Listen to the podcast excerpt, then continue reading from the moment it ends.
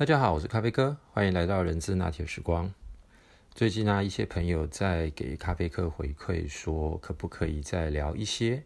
跟理论比较相关，但是又很能够结合到实务工作上的一些呃专业的内容。所以咖啡哥左思右想了之后呢，想今天来跟大家分享一个呃在激励理论里面我们常常提到的叫做期望理论。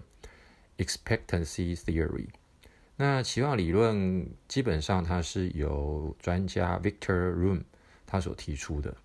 他认为呢，人类其实在执行很多的事情的时候，都是因为他认为只要我努力了之后，我就能够达到一定的绩效，而这个绩效所带来的结果就会增加。或者是这个结果是符合自己要的，那这个结果呢，会在反映到的就是奖励的部分。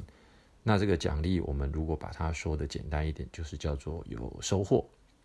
所以呢，呃，基本上来讲，它的一个呃对价的关系吧，或者是它的一个呃投入产出，它就会变成是叫做我努力，我就会有绩效；我有绩效，我就会有结果。那这个结果。应该会是正向的，呃，所带来最后的反馈或者是收获，对自己来说是要很具有吸引力的。好，那当这个理论基本上这样说完了之后，各位有没有发现，其实中间它其实掺杂了蛮多跟经济学，还有跟人类的认知心理有关的。它不仅仅单纯是从心理学的呃行为理论派。呃，来看待这件事情。那我先讲比较简单的这一个呃，运用在工作实务上。举例来说，呃，我只要每天呃认真工作，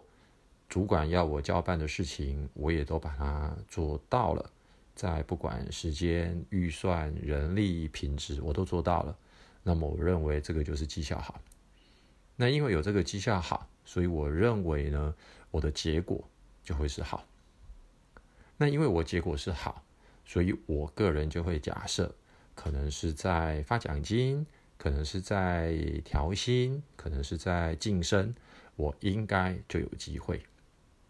或者甚至于就认为我一定可以被加薪，或者是奖金超乎平均值以上，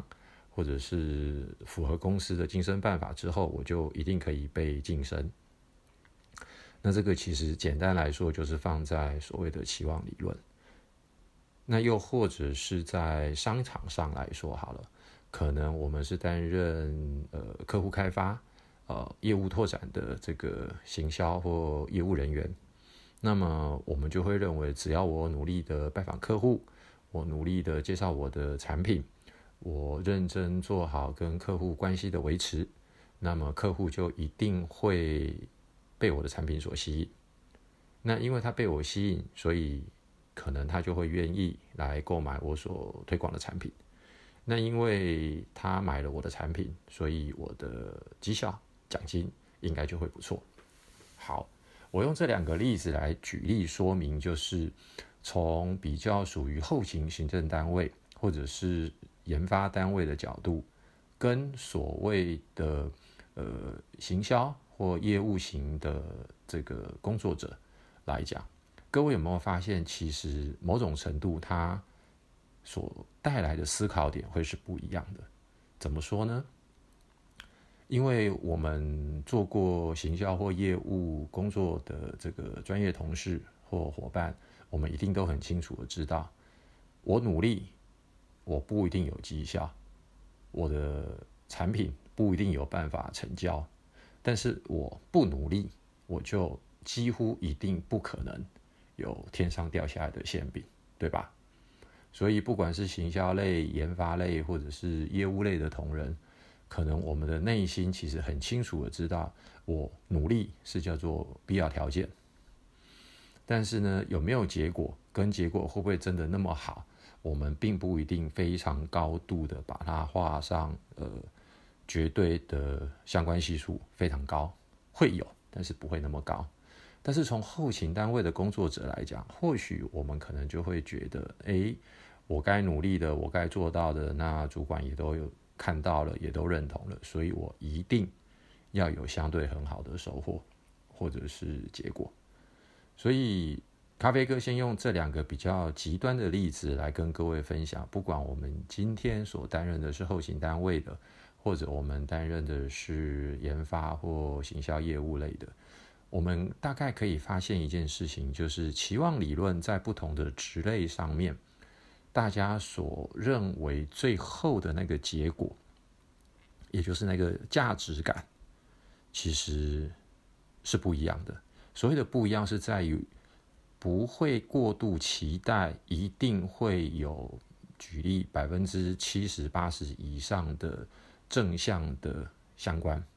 因为从事业务行销的同仁都知道，现在的市场是非常竞争的，那有太多太多的环节跟因素。好，那为什么要提到这件事情呢？我觉得第一个是想要跟各位分享的事情是，如果我们能够把所谓的彼此的关联性，也就是努力就有结果，有结果就一定能够获得好的肯定的这件事情。在整个的期望价值稍微的做合理跟必要的调整，其实套一句话是叫做没期待就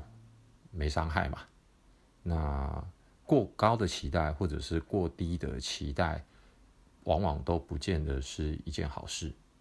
但是我们必须要先确认的就是，一定要努力才会有相对的成果出来。那我们再从另外一个角度，是从经济学的角度来看，所谓最后的这一个呃收获感吧，也就是所谓的呃效价啊 balance 的这一个部分来说，也就是我们认为我们应该要获得的肯定跟激励，其实我们自己可能有某种程度的期望。可能我觉得我今年这么努力，我应该至少能够拿到两个月的年终奖金。那这个两个月对于某个人来说，或许会觉得是非常棒的一件事。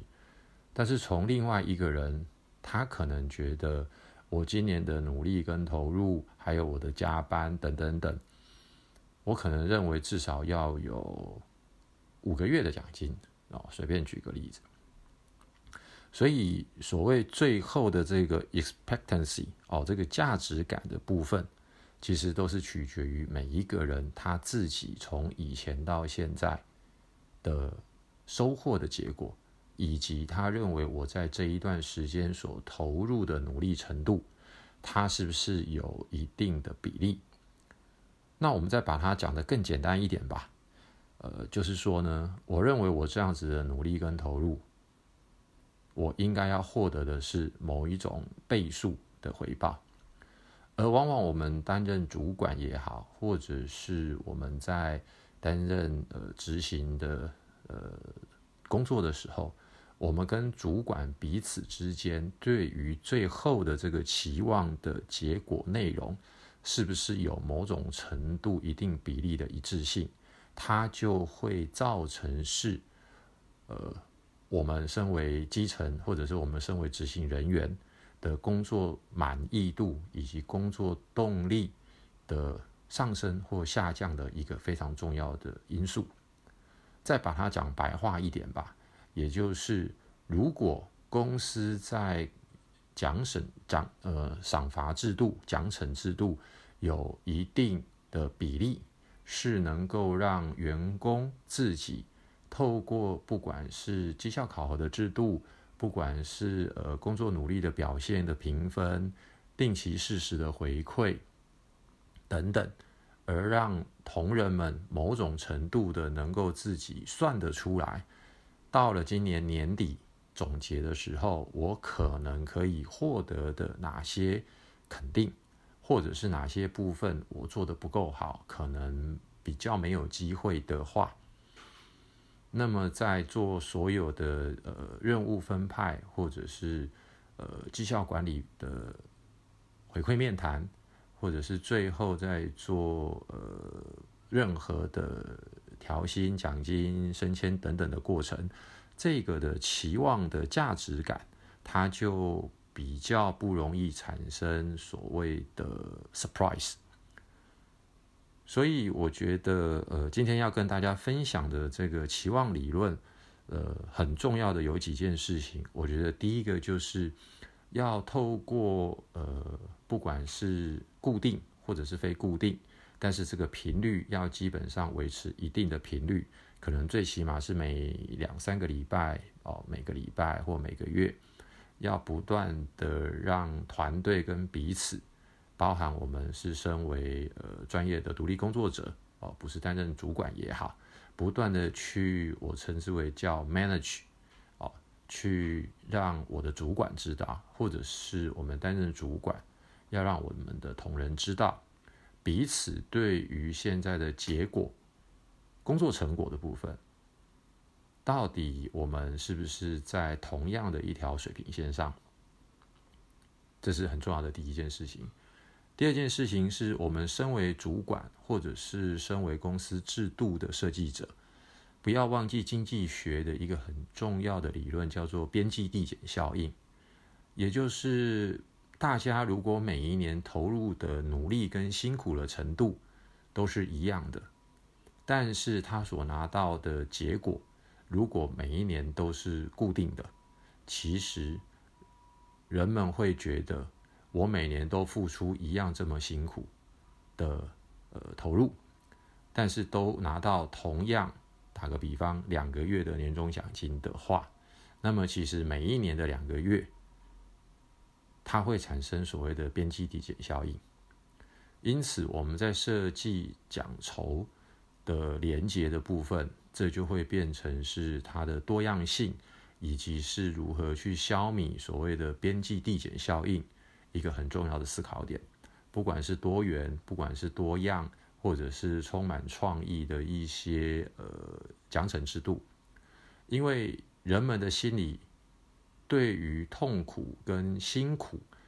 的这一个记忆，还有心理的感受，它会不断的加倍的增加。我们就简单这么说，如果我需要几乎每个月都加班超过三十个小时。我每一年、每一个月都要加班三十个小时。我们各位试想一下，在这个情况之下，虽然都是固定每个月加班三十个小时，但是到了第二年、第三年、第四年，这个的疲惫指数肯定一定不会是用很简单的线性增加，心理的这一个辛苦程度一定是成倍数增加。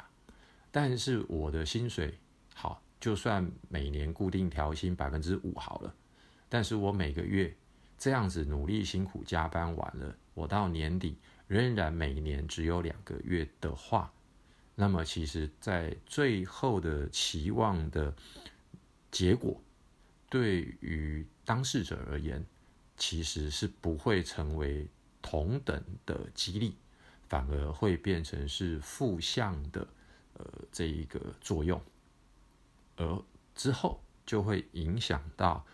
每一个人自己内心里面所认为的值不值得，或者是呃应不应该了。好，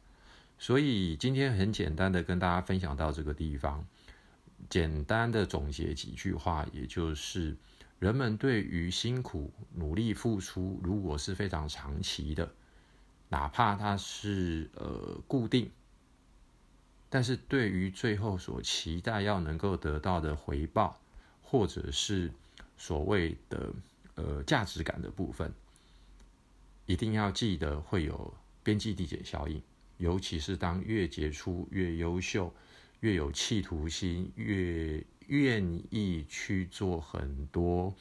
不同思考跟调整，来提高工作效率、增加工作品质的这些。呃，拔拔尖的人才的话，这种心理的价值感的感受，它绝对是需要用不一样的角度跟所谓的嗯倍数，否则的话，这样的人才是不容易留住的。好，那今天就先简单跟各位分享到这边喽，谢谢大家，拜拜。